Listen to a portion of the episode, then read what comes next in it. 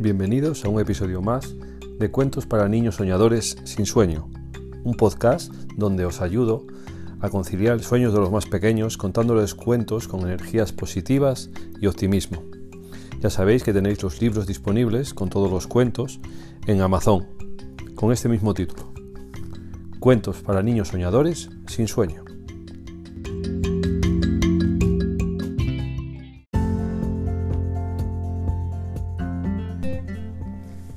Este cuento se titula Las lobas Concha y Emilia. Existían dos lobas, una pareja de animales peludos llamadas Concha y Emilia. Un día escucharon sin querer como dos cigüeñas que estaban de paso por el bosque donde vivían comentaban el día más bonito y divertido que habían pasado en la playa. Las lobas no sabían ni por asomo lo que era una playa, así que escucharon atentamente cómo las aves migratorias decían que había que ir en bañador, llevar gafas de sol y llevar comida para zamparla, mientras uno mira las olas ir y venir. Lo que no entendieron era que eso lo hacían los humanos, no los animales. Terminaba el verano, así que no había tiempo que perder. Trazaron una ruta, bajarían hasta el pueblo y de allí se las arreglarían para seguir camino. Bajar el puerto no les llevó mucho tiempo, ya que conocían perfectamente todas las veredas que cruzaban los bosques.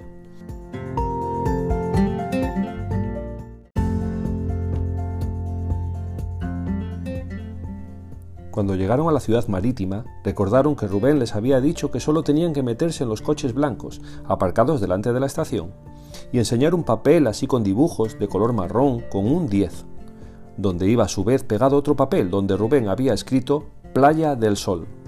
Al taxista, que se llamaba Manuel, le parecieron extraños aquellos dos extranjeros y el disfraz peludo que llevaban, pero como buen taxista estaba acostumbrado a todo tipo de personas y atuendos. Al llegar a la playa, buscaron un lugar donde pudieran sentarse cómodas. La arena les hacía cosquillas en las patas. Se quitaron los vestidos y los sombreros y se pusieron dos bikinis, uno azul y otro morado. Hicieron lo que habían oído a las cigüeñas mirar el mar mientras comían los sándwiches que Rubén había hecho para ellas. Allí sentadas, la gente las miraba desde el muro. Extrañados, sorprendidos, anonadados, algunos incluso les hicieron fotos con sus teléfonos móviles. Un periodista de un diario local que pasó por allí preparó su artículo para el día siguiente, al ver a la gente asomada mirando a las lobas. El día se acabó, y las lobas volvieron al puerto contentas del día de playa. Fue más fácil porque ya sabían los trucos para que nadie los reconociera como animales. Comportarse como humano era facilísimo. En el bosque nadie las creyó, por más que contaron la historia una y otra vez, hasta que al día siguiente fueron a ver a Rubén a su pueblo, y éste les enseñó la página 8 del periódico, que decía así. Dos extranjeras se disfrazan de lobas y pasan el día en la playa. Los tres estuvieron riendo durante horas. A la que no hizo mucha gracia fue la abuela de Rubén, cuando encontró toda su ropa llena de pelos de lobo. Colorín colorado, este cuento se ha acabado. Os espero en el próximo cuento.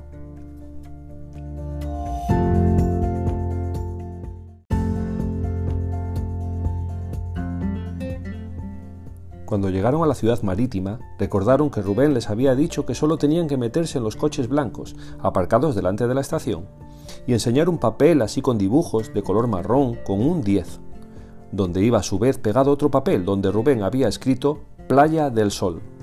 Al taxista, que se llamaba Manuel, le parecieron extraños aquellos dos extranjeros y el disfraz peludo que llevaban, pero como buen taxista estaba acostumbrado a todo tipo de personas y atuendos. Al llegar a la playa, buscaron un lugar donde pudieran sentarse cómodas. La arena les hacía cosquillas en las patas. Se quitaron los vestidos y los sombreros y se pusieron dos bikinis, uno azul y otro morado. Hicieron lo que habían oído a las cigüeñas, mirar el mar mientras comían los sándwiches que Rubén había hecho para ellas. Allí sentadas, la gente las miraba desde el muro. Extrañados, sorprendidos, anonadados, algunos incluso les hicieron fotos con sus teléfonos móviles.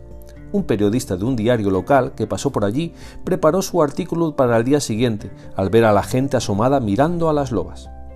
El día se acabó, y las lobas volvieron al puerto contentas del día de playa. Fue más fácil porque ya sabían los trucos para que nadie los reconociera como animales. Comportarse como humano era facilísimo. En el bosque nadie las creyó, por más que contaron la historia una y otra vez, hasta que al día siguiente fueron a ver a Rubén a su pueblo, y éste les enseñó la página 8 del periódico, que decía así. Dos extranjeras se disfrazan de lobas y pasan el día en la playa. Los tres estuvieron riendo durante horas. A la que no hizo mucha gracia fue la abuela de Rubén, cuando encontró toda su ropa llena de pelos de lobo. Colorín colorado, este cuento se ha acabado. Os espero en el próximo cuento.